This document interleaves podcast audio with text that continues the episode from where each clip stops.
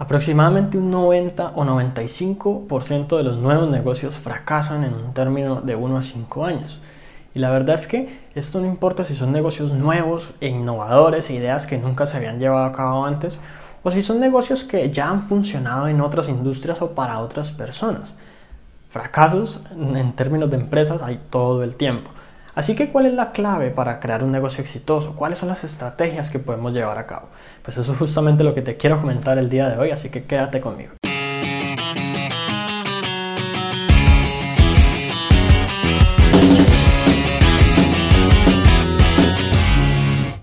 Hola, mi nombre es Juan Sebastián Celis Maya y a través de los años he podido crear varios negocios que han sobrevivido a la prueba del tiempo y he podido relacionarme con muchos empresarios exitosos que han logrado justamente lo mismo. Algunos de ellos pues he tenido la fortuna de, digamos, asesorarlos y de indicarles de qué manera pueden, digamos, alcanzar ciertas cosas y cierto éxito y sostenibilidad en términos de su negocio. Y una de las cosas más importantes con la cual iniciamos esta estrategia es el, es el tema de validar la idea en el mercado.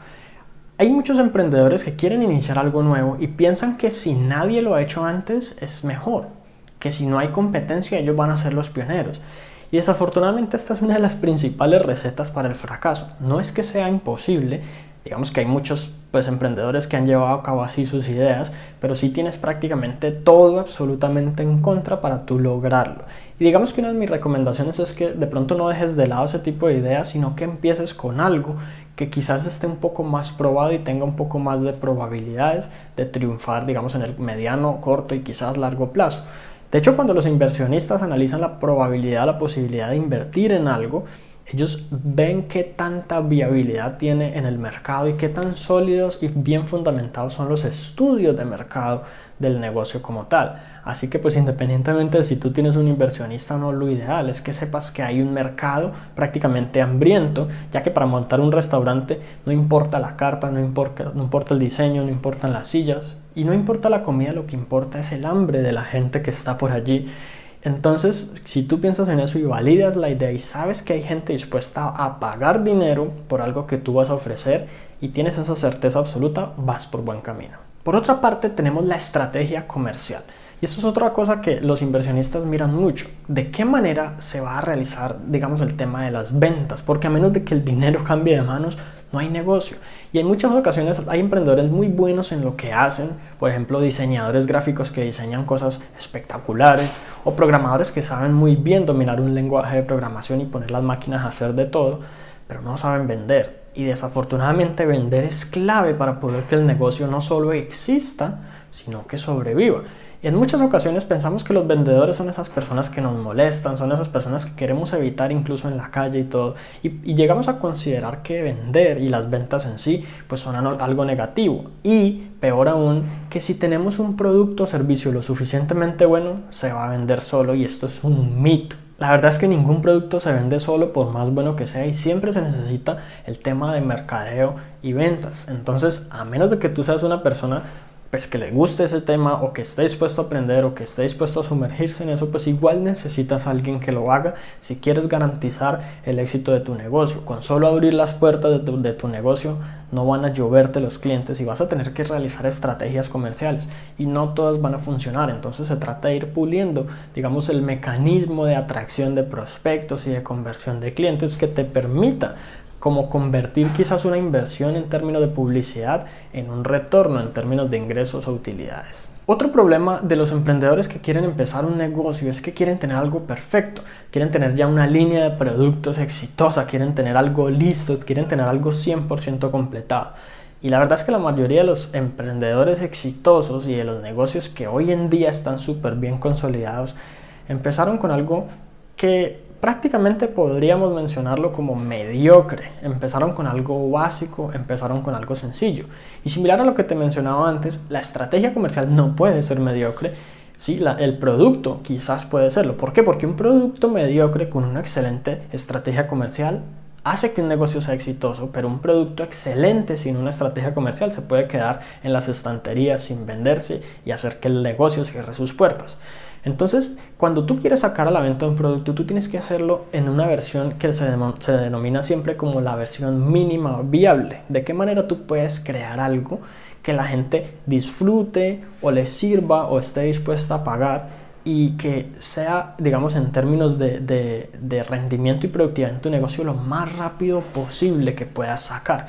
Y no importa el negocio que sea, siempre va a existir la posibilidad de crear algo así, una especie de prototipo o primera versión. De hecho, en software les llaman las versiones beta y luego posteriormente ir mejorando, puliendo y ya conforme tengas personas, digamos, dándote feedback, retroalimentándote, diciendo cómo puedes mejorar y esto, pues ahí puedes, incluso con el dinero de las ventas iniciales, reinvertir y darle un tema de, de, tracción a tu negocio. Otra clave fundamental para garantizar el éxito en un negocio es estar atento al rendimiento. En otras palabras, ser un fiel seguidor de los números.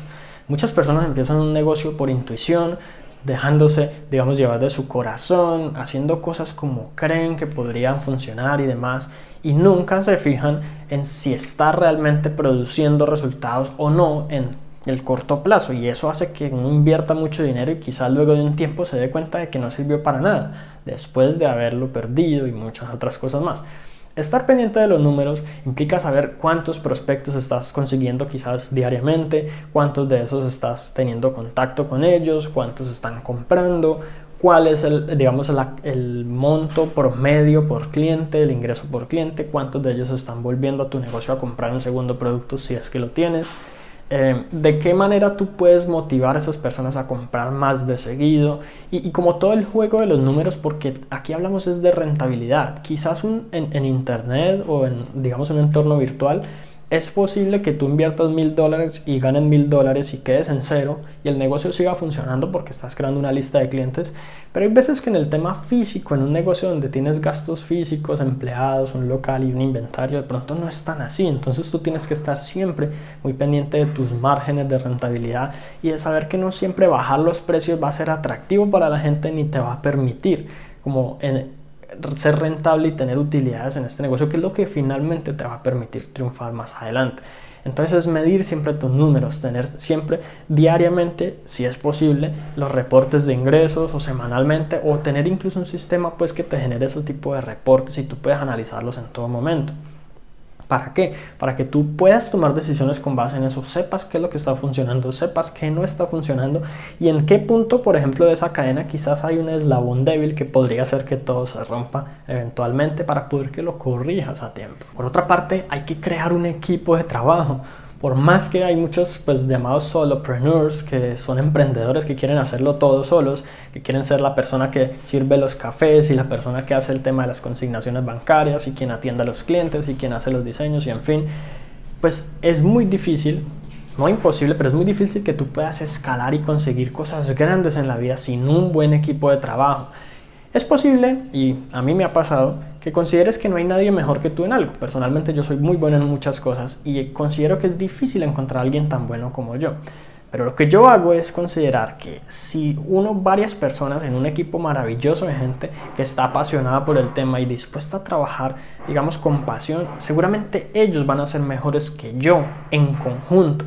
Y, de esa manera yo puedo tener quizás a cinco personas que hagan lo mismo que yo, igual o mejor y muchas otras cosas más. Por otra parte, tengo una recomendación vital para poder hacer crecer un negocio y es que las primeras ganancias no te las gastes, sino que las reinviertas en tu negocio de manera que tú puedas conseguir más clientes o mejorar tus productos actuales o amplificar como tu línea de productos o quizás invertir en, en esos tipos de sistemas que te permiten identificar en qué vas bien y qué no y otros tipos de cosas que sencillamente te hacen crecer y no que le, en vez de eh, sacarle o extraerle dinero y recursos a tu negocio, le inyectan recursos para poder amplificarlo luego. Ya llegará un momento en el que tú podrás sacarte quizás un sueldo, unos, unas utilidades para ti, darte gustos, pasear y lo que sea, pero al inicio es vital que todo ese dinero, o al menos quizás la gran mayoría, lo puedas reinvertir. Además tenemos algo que es vital y es saber con exactitud y con lujo de detalles la misión del negocio. Pero no te estoy hablando de esos cuadritos que pegan ahí con la misión y la visión, que nadie, simplemente a nadie le importa, que están escritos de cualquier manera que se hacen porque parece que fuera un requisito y ya, sino tener claro exactamente el porqué, el gran porqué de que tú estés en ese negocio, de que tú hayas iniciado en principio ese emprendimiento. Y la verdad es que la mayoría de las personas, la mayoría de los emprendedores, empiezan un negocio por el dinero y ese no es un buen porqué, o al menos no es una razón suficiente para estar motivado cinco años después. Especialmente ya que la mayoría de los negocios no producen utilidades en el primer año. Entonces eso hay que saberlo y hay que estar dispuesto a asumirlo también. Entonces cuando tú tienes una misión clara, en tu, un propósito que tu negocio va a cumplir, ya sea ayudar a las personas, satisfacer una necesidad, un deseo o contribuir positivamente o cualquier otra cosa, cuando tú tienes más claro eso, sencillamente va a ser mucho más fácil persistir cuando las situaciones se pongan difíciles, seguir a pesar de no ver rentabilidad inicial y muchas otras cosas. Entonces, ¿qué es lo importante aquí?